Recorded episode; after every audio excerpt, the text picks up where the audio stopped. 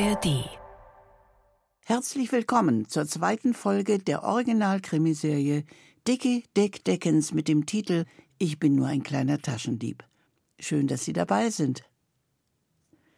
Schon nach der ersten Radioausstrahlung 1957 kündigten die begeisterten Hörermeldungen den großen Erfolg von Dickie Dick Dickens an.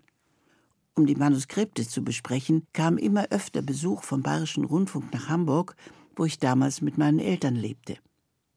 Als ich meinen Vater fragte, wo ist denn Bayern, sagte er nur, das ist sehr weit weg. Aber irgendwann war es dann soweit. Wir packten unsere Sachen, mein Schulbesuch wurde zeitweise ausgesetzt und wir reisten nach München.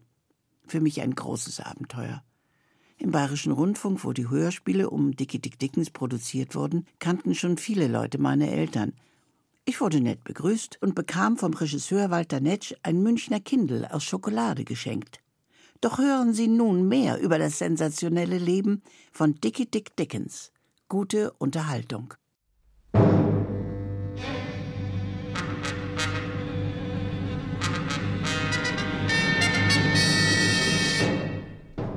Wir erzählen Ihnen die Geschichte des gefährlichsten Verbrechers, dessen Füße je die Erde Amerikas betreten haben. Die Geschichte von Dickie Dick Dickens.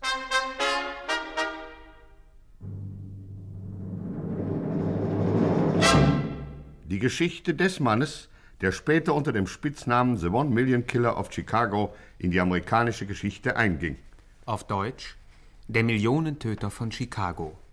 Bis heute ist nicht restlos geklärt, wer ihm diesen Spitznamen verliehen hat. Man vermutet, dass es Mami Tobodatsch gewesen ist, die ihn erstmalig so genannt hat.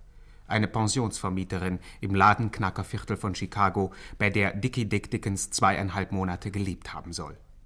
Fest steht jedoch, dass der Spitzname der Millionentöter von Chicago eine Übertreibung ist. Denn nach vorsichtigen Schätzungen sind nicht mehr als 862 Menschen der mörderischen Kugel Dickie Dick Dickens zum Opfer gefallen. 862 Kugeln, die den Pistolenlauf des Mannes verlassen haben, dessen atemberaubende Geschichte wir Ihnen erzählen. Eine Geschichte, die an einem heißen Julitag des Jahres 1924 beginnt. An diesem Tage war es erst einmal passiert, dass Dickies haariger Zeigefinger den Abzugsbügel eines 12 mm Colts zurückgezogen und ein Menschenleben ausgelöscht hatte. Ja, so ungefähr mag es geklungen haben. Tom Coughlin war Dickies Opfer gewesen, ein Taschendieb aus dem Südosten der Stadt. Tom Coughlin war in der größten Verbrecherbande der damaligen Zeit organisiert, in Jim Coopers Gangstersyndikat. 162 Verbrecher machten sich einige Tage später auf, um den Mord an ihrem Genossen zu sühnen. 162 Verbrecher bis auf die Zähne bewaffnet durchstreiften die Stadt. Straße für Straße, Gasse für Gasse, Haus für Haus. 162 Pistolen waren geladen mit tödlichem Blei, das einem Manne bestimmt war, Dickie Dick Dickens. Eine große Ehre, die man dem damals noch unbekannten Einzelgänger angedeihen ließ. Doch Jim Cooper, der Gangsterkönig, ließ nicht mit sich spaßen. Schaut schwere Not, ich lasse nicht mit mir spaßen. Das war Jim Cooper. Nach verbürgten Zeugenaussagen übrigens einer der längsten Sätze, die der wortkarge Unterweltsfürst je formuliert hat. Und so trieben denn 162 Verbrecher den kleinen Dick aus seinem Unterschlupf, trieben ihn auf die Straße, wo er zusammen mit seiner Braut Effi Marconi hilfesuchend ein Auto anhielt. Hallo! Hallo! Gott sei Dank, er hält. Was gibt's? Entschuldigen Sie bitte, können Sie uns ein Stück mitnehmen? Wieso? Wir müssen dringend zur Stadt. Warum? Wir sind in Gefahr, wir werden verfolgt. Von wem? Von einer Verbrecherbande von, von, von Jim Cooper, falls Sie den Namen schon mal gehört haben. Hm, kenn ich. Ach nee. Bin selbst Jim Cooper. Diese Pistole ist geladen. Also nimm die hier nach, Dickens. Ähm, äh, Jim Cooper selbst. Freut mich, Ihre Bekanntschaft zu machen. Ja. Trifft sich gut, was, Jim? Meine Pistole ist nämlich auch geladen. Hm. Lustig. Was? Ja, ich lag mich bald tot. Das wäre wirklich eine hübsche Idee, Jimmy. Dann brauchte ich dich nicht tot zu schießen. Dick, Dick, du willst doch nicht etwa... Aber Schätzchen, wie kannst du nur sowas von mir denken? Natürlich will ich nicht. Aber ich habe leider einen nervösen Zeigefinger. Redst du immer so viel Unsinn? Ist gar kein Unsinn, Jimmylein. Weißt du, meine Pistole ist nämlich schon entsichert. Deine noch nicht. Ja. Sobald sich dein Daumen zum Entsicherungsbügel biegt, krümmt sich mein Zeigefinger. Und Jimmy Cooper ist gewesen. Gut, was? Na schön, Dick. Du hast gewonnen. Wenn du willst, kannst du für mich arbeiten. Für dich arbeiten. In deine Bande eintreten als kleines Würstchen. Nicht als kleines Würstchen. Als Number One Gunman. Zu Deutsch etwa Todmacher Nummer 1. Einer der höchstbezahlten Ehrenposten, die eine amerikanische Verbrecherorganisation zu vergeben hat. Dem Number One Gunman obliegen neben seiner Berufung zum ersten Pistolenschützen Generalstabsaufgaben im Führungsgremium der Organisation sowie Repräsentationspflichten bei allen gesellschaftlichen Anlässen. Number One Gunman? Dass ich nicht lache. Ich bin ein harmloser kleiner Taschendieb und das will ich bleiben. Wenn meine Kanone tatsächlich mal losgeht, dann könnte das höchstens ein Zufall sein. Und Tom Coughlin? Er hat eben Pech gehabt, dass er gerade in dem Moment an meiner Pistole vorbeiging. Armer Junge. Also, Number One Gunman ist nicht? Ist nicht. Wie wär's äh, mit Kassenverwalter? Aber Jamie, nein. Wenn ich es auf deine Kasse abgesehen hätte, brauchte ich nicht erst in deine Bande einzutreten. Die würde ich mir auch so holen. Oh, Aber ich habe keine Ambition, verstehst du? Ich bin nur ein kleiner Taschendieb. zum Teufel, was willst du dann von mir? Ich möchte ungestört meinen Beruf ausüben. Äh? Ich möchte tun, was ich will, verstanden? Nee. Mein Vorschlag, Jim Cooper. Ich lass dich lebendig nach Hause fahren und du übertrittst mir den Bananenverkäuferbezirk. Hm. Tom Couglins Revier? Ja. Viel verlangt. Gemessen daran, dass dein Leben kein Pfifferling mehr wert sein dürfte, ist es wenig. Ja. Ja, abgemacht. Das Bananenverkäuferviertel gehört dir. Na fein. Und merk dir noch eins, Jimmylein. Ich bin ein gutherziger, friedliebender Mensch, wenn man mich in Ruhe lässt. Ja. Aber ich lasse mir nicht von anderen Leuten in der Nase bohren. Gut. Also sagt deinen Bluthunden, sie sollen die Finger von meinem Revier lassen.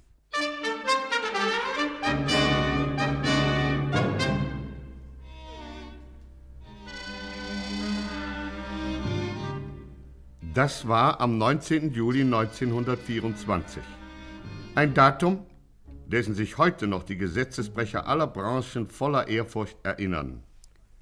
Eine allerdings unbestätigte Überlieferung berichtet, dass in den Jahren 1928 bis 1936 die meisten Strafanstalten der Vereinigten Staaten von Amerika am 19. Juli zu Ehren Dickie Dick Dickens geflaggt hatten. Im Zuchthaus von Los Angeles wird noch heute der 19. Juli als Feiertag begangen, indem man den Sträflingen eine Sonderration Vanillepudding mit Himbeersoße verabfolgt. Allerdings waren damals, im Jahre 24, sofort die Neider zur Stelle, die Widersacher, die Missgünstigen, die Wegelagerer unter den Banditen. Das Bananenverkäuferviertel, Harry. Na und? Das Bananenverkäuferviertel. Ich könnte mich in den Bauch beißen vor Wut. Der Chef hat's angeordnet, der Chef weiß, was er tut. Tja, Der Chef. Der Chef. Keine Ahnung hat er. Äh, Wo hat man denn schon sowas gehört, dass die größte Organisation der Stadt einem lausigen Einzelgänger einen ganzen Bezirk übertritt? Ich sage dir, wenn das so weitergeht, nimmt in einem Jahr kein Hund mehr ein Stück Brot von Jim Cooper. Das sage ich dir, du. Recht hast du, Mark, recht hast du. Jim Cooper, König der Banditen, lässt sich von einem kleinen Taschendieb um den Finger wickeln. Ha, sowas. Was soll denn das nun wieder heißen, wie? Wieso? Kleiner Taschendieb? Du, ich sage dir, wir Taschendiebe verdienen unser Brot genauso ehrlich wie jeder andere Verbrecher. Nein, nein. Bloß weil du zufällig Geldschrankknacker bist, glaubst du ja angeben zu können. Bin nicht zufällig Geldschrankknacker. Bin der beste Knacker von Chicago. Glaubst du nicht, was? Brauchst du nur mal die Gerichtsakten durchzulesen. Da steht alles drin. Jeff Jefferson ist einer der gefährlichsten Gewohnheitsverbrecher der Staaten. Jawohl! Wer es glaubt. Ich geb dir was. Du miserabler Geldbörsenfummler! Ruhe, Männer, Ruhe. Reg dich bloß nicht auf, Jefferson. Da soll man sich nicht aufregen. Du, ich bin seit 22 Jahren bei der Branche und es ist immer dasselbe. Immer sind es die Taschendiebe, die das Maul aufreißen. Nimm doch bloß diesen Dinges. Ist ein Einzelgänger, hat keine Organisation hinter sich. Aber er tut so, als wäre er Admiral Nelson persönlich. Und der Chef gibt ihm das Bananenverkäuferviertel. Das fetteste Revier von Chicago. Nicht genug, er bietet ihm auch noch den Posten des Number One Gunman an. Mo- Mo- Mo- Moment, Moment mal, was? Ja, Harry, das wusstest du noch gar nicht? Nee. Der Chef ist ganz klein gewesen, als er mit ihm gesprochen hat. Ganz klein. Aber Dick Dickens hat ihm was gepfiffen. Er hat abgelehnt. Stattdessen hat er das Bananenverkäuferviertel. Hör doch endlich mit deinen dämlichen Bananen auf. Nein, höre ich nicht. Unser einer hat auch seine Rechte.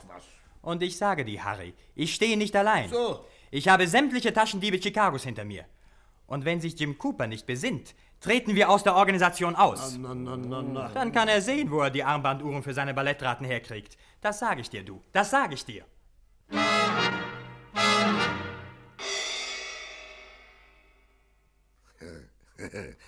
Ja, mein, äh, äh, mein liebes kleines Kindchen. Äh, äh, ein kleines Geschenk. Äh? Ein brillanten Armband. Oh, Ja. danke, Jim, danke. Ja, naja. Ja, nimm schon, nimm schon. Und halt's in Ehren. Es ist noch aus dem Nachlass von Tom Coughlin. Oh, von Tom Coughlin, der Gute. Hm.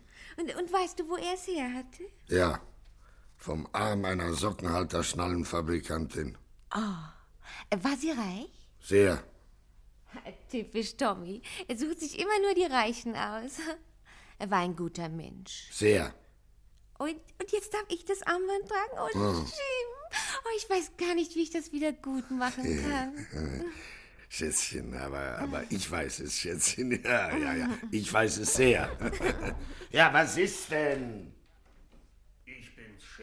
Ja, keine Zeit. Ist aber wichtig, Jim. So, Sehr. na, schieß los. Mach's kurz. Chef, die Leute, die Leute revoltieren. Ach, Die halten die Vereinbarung, die du mit diesem Dickens getroffen hast, nicht für fair. na und? Die drohen sogar damit, aus der Organisation auszusteigen. Dann leg sie um. Ich fürchte, das sind zu viel. Durch die Verluste beim letzten Eisenbahnattentat ist unsere Stärke sowieso stark reduziert und du weißt selbst, wie schwer es ist, ordentlichen Nachwuchs heranzuziehen. Hm, gut. Lassen wir sie leben. Ich hielt es wirklich für ratsamer, diesen Dickens aus der Welt zu schaffen. Sag mal, Harry, bist eigentlich übergeschnappt? Wieso? Ich habe Dicke Dick Dickens mein Wort gegeben. Was? Ja, weißt du, was das bedeutet? Was, Dickens hat ein Wort? So, so. Oh, schade, schade, schade. Dann geht das natürlich nicht. Hm. Dann können wir ihn nicht aus dem Verkehr ziehen. Das ist wirklich schade. Nicht zu ändern. Ja, nur, Chef, ich weiß gar nicht, wie ich die Leute beruhigen soll. Die sind der Ansicht, dass du in letzter Zeit ein bisschen äh, nachgelassen hast. Du bist lasch geworden. Sie sagen dir, fehlen die Ideen, du hast keine zündenden Einfälle mehr. Äh, Früher, so meinen sie, hätte dir ein Mann wie Dickens nicht in die Suppe gespuckt. Pfui. Gesindel. Ja, wem sagst du das, Chef? Aber wir sind auf Sie angewiesen. Chef, wir müssen was unternehmen, sonst hauen Sie über die Stränge. Wir sollten diesen Dickens unschädlich machen, ohne dass wir ihn ping-ping. Hm. Dein Vorschlag, Harry? Polizei. Ist gut. Hau ab. Schätzchen. Ja, Jim. Schätzchen, vorhin hast du mich gefragt, wie du dich für das Brillantenarmband erkenntlich zeigen kannst. Ja. Unterhalte dich mit Harry, er wird's dir sagen.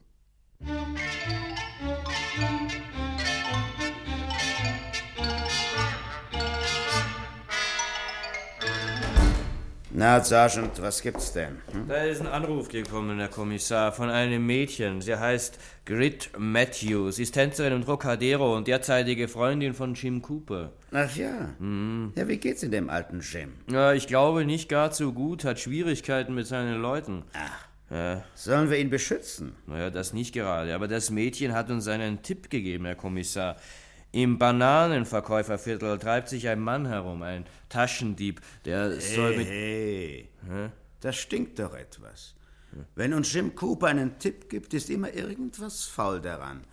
Was ist das für ein Mann, dieser Taschendieb? Hm? Ein neuer, soll ein ganz rigoroser Bursche sein. Heißt Dickens oder so ähnlich, ein Einzelgänger. Ja. Und Jim Cooper wird nicht mit ihm fertig? Ja, deswegen hat er uns ja wohl den Tipp gegeben. so weit kommt das noch. Der Mann hat Humor. aber er hat sich in den Finger geschnitten. Wir werden diesem Dickens kein Haar krümmen. Ja, aber Herr Kommissar, wir müssen Jim. Cooper soll selbst sehen, wie er mit ihm fertig wird. Ich fürchte, wir müssen zupacken, Herr Kommissar.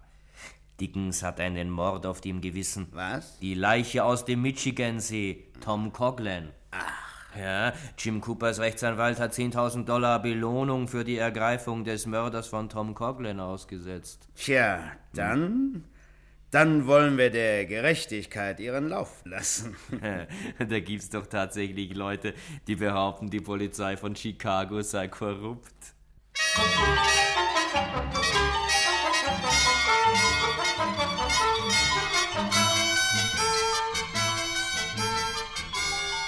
Während nun Kriminalkommissar Hillbilly im Polizeihauptquartier von Chicago alle Hebel der Polizeimaschinerie in Bewegung setzte, um eine umfassende Razzia auf das Bananenverkäuferviertel vorzubereiten, saß die kleine Tänzerin Grit Matthews in der Garderobe des Trocadero Tanzclubs und ließ das neue Brillantenarmband von ihren Kolleginnen bewundern. Freilich, sie wusste nicht, was sie damit anrichtete, denn eine ihrer Kolleginnen, die vierte von links, war Effi Marconi.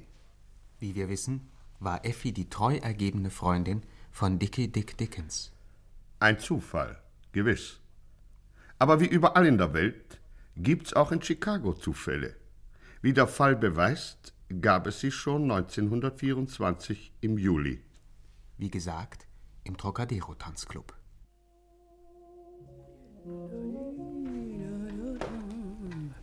Was hast du denn da? Echte Brillanten. Seht ihr? Hey, die funkeln. Und blitzen. Ja, toll, was? Mensch, das ist ja toll. Wo hast du denn das Armband her? Doch, geschenkt. Na, so ein Kavalier wünsche ich mir auch mal. Du, ich auch. Was, Effi, das wäre eine Sache. Oh ja. Was hast du denn? Hm? Du sagst ja gar nichts, Effi. Gefällt's dir nicht? Ach doch, ganz manierlich. Na, sowas. Grit, hast du das gehört? Och doch, ganz manierlich. Als ob sie haufenweise die brillanten Armbänder zu Hause liegen hätte. Wer trägt denn heute noch Brillanten, ha? Die macht doch nur alt und dick. Puh, die machen gar nicht alt und dick. Bei dir fällt es freilich nicht mehr auf, Gret. Aber lass dir sagen, eine Dame trägt keine Brillanten. Eine Dame bevorzugt Smaragd. Also nun hört euch diese Angeberin an. Als ob die schon mal was mit einer Dame zu tun gehabt hätte. Na, wo stammt denn dein Armband her? Aus der vornehmsten Society. Ach. Nämlich vom Arm einer sehr reichen Sockenhalter-Schnallenfabrikantin. da habt ihr es, seht ihr? Sockenhalter-Schnallen. Schaut euch das hier an. Das stammt vom Arm einer Senatorenwitwe. Mmh, Smaragden? Ja, das trägt eine Dame. Ein Smaragdenarmband. Von einer Senatorenwitwe. Puh, ist doch bloß billige Imitation. Ha, da sieht man mal wieder, aus was für Verhältnissen du stammst. Als ob mein Freund das nötig hätte. Wer ist denn das schon, dein Freund? Wer kann denn der deinige sein, ha? Ein Mann, der Brillanten schenkt. Willst du wissen, ja? Na, dann setz dich mal erst hin, sonst fällt sie nämlich auf den Hintern. Es ist Jim Cooper. Ui. Jim Cooper? Der ungekrönte König des Südostens? In meinen Augen ist Jim Cooper ein lächerlicher Hosenmatz. Ein was? Ach, ein gerne groß, ein kleiner Schreier. Als Leute, die ihr Handwerk verstehen, stecken Jim Cooper in die Westentasche. Ha, ein Mann wie Dick Dickens sollte einmal tief Luft. Und Jim Cooper ist nur noch eine Traueranzeige. Hm. Dick Dickens? Wer ist denn das nun wieder? Das ist der Mann der kommenden Saison. Tö, dass ich lache. Nur kein Neid, meine Liebe. Ein jämmerlicher Taschendieb ist er. Ein Mann von Welt. Ein Mann, der Smaragden schenkt. Ja, die er geklaut hat. Dazu ist ja deiner nicht einmal in der Lage. Er hat ja schließlich seine Leute, nicht? Und die bringen ihm dann Brillanten. Von einer Sockenhalter Schnallenfabrikantin. du! Dein Dicky wird sich schon noch umsehen, hörst du? Der ist früher erledigt, als du Piep sagen kannst. Ja, wenn du wieder mal Smaragden haben willst, musst du schon ins Zuchthaus gehen, um sie dir abzuholen. Was soll das heißen? Was? Was? Soll gar nichts heißen. Ich meine nur, das kann ja passieren, dass er eingelocht wird, ne?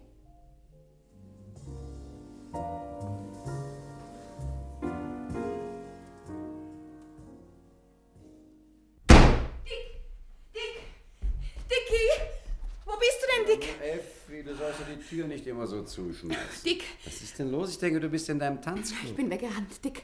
Mitten aus der Vorstellung. Ich habe dir was Wichtiges zu sagen. Du hast aber Dusel. Ich wollte gerade abhauen. Zur Arbeit? Klar. Oh, tu's nicht, Dick. Ich bitte dich, tu's nicht.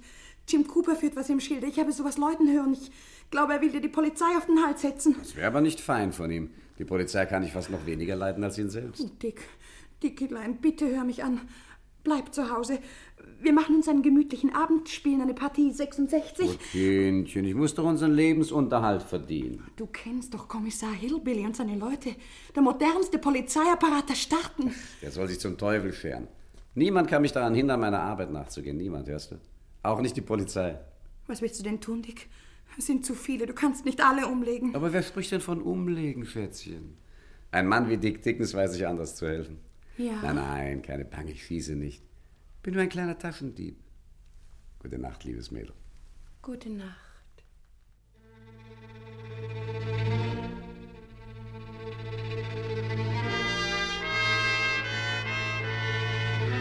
Während nun Dickie Dick Dickens seinen mausgrauen Chevrolet nach dem Bananenverkäuferviertel lenkte, während Effi zu Hause den Schutzpatron aller Diebe und Wegelagerer um Hilfe anflehte, ließ Kommissar Hillbilly den modernsten Polizeiapparat der Staaten spielen.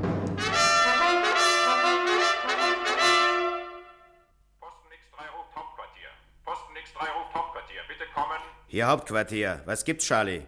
Bin mit meinen Leuten auf dem Bananenmarkt, Kommissar. Erwarte weitere Anweisungen. Wie viele Leute hast du, Charlie? 21. Zivil? Alle sind zivil. Gut. Mischt euch unters Volk. Unauffällig, versteht sich. Verteilt euch auf den ganzen in der Karte eingezeichneten Abschnitt X3. Gesucht wird ein Mann namens Dick Dickens. Personalbeschreibung? Keine. Der Mann ist noch unbekannt. Wir wissen nur, dass er Taschendieb ist. Und zwar der einzige im Bananenverkäuferviertel. Also haltet die Augen offen. Okay, Kommissar. Sonst noch was? Ja, der Mann ist gefährlich. Macht von der Waffe Gebrauch, ehe es zu spät ist. Ende. Ende.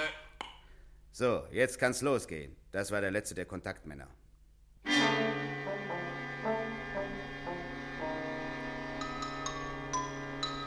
Der letzte von elf Kontaktmännern. Die Polizei stand bereit.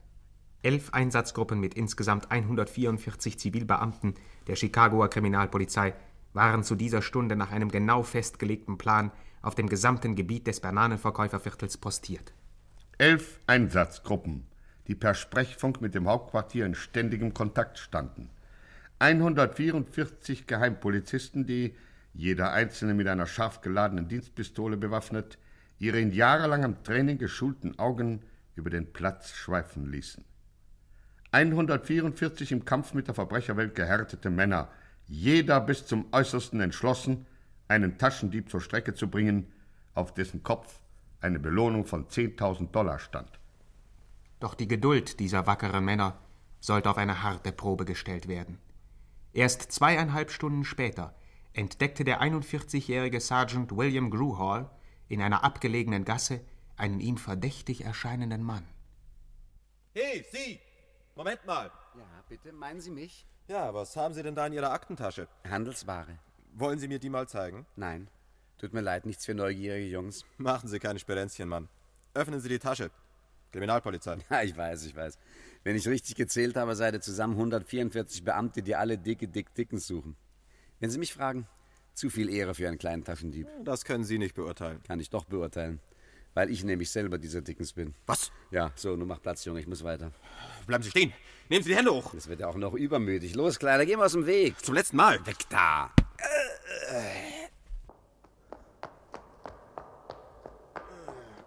Stehen bleiben. Hände hoch oder ich... Verdammt nochmal. Was ist denn das? Haltet den Dieb! Haltet ihn! Dort läuft er!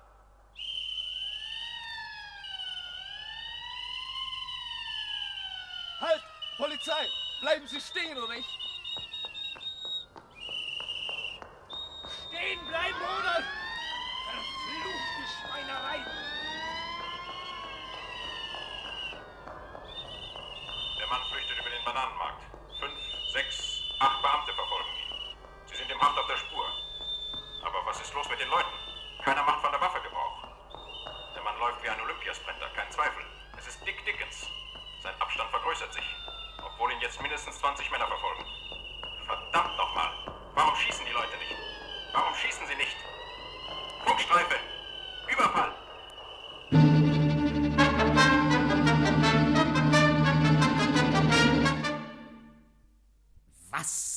Sie da?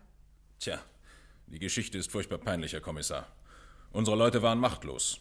Als sie schießen wollten, mussten sie feststellen, dass sie keine Pistolen mehr hatten. Was? Dickie Dick Dickens hatte sie vorher sämtlich gestohlen.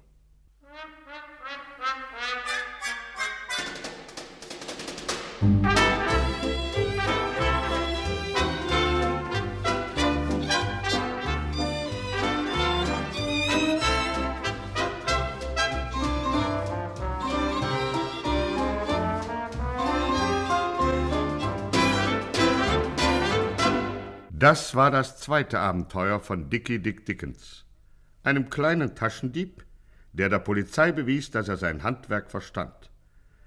In seinen Memoiren, die er 15 Jahre später im Zuchthaus Sing Sing schrieb und die in 14 Fremdsprachen übersetzt wurden, bezeichnet Dickens dieses Abenteuer als das heiterste in seiner Laufbahn.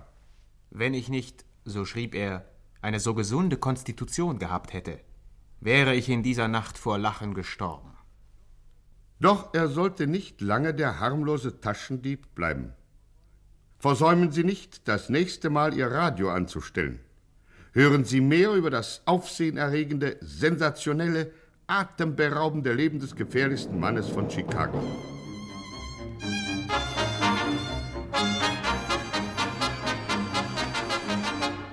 Dickie Dick Dickens.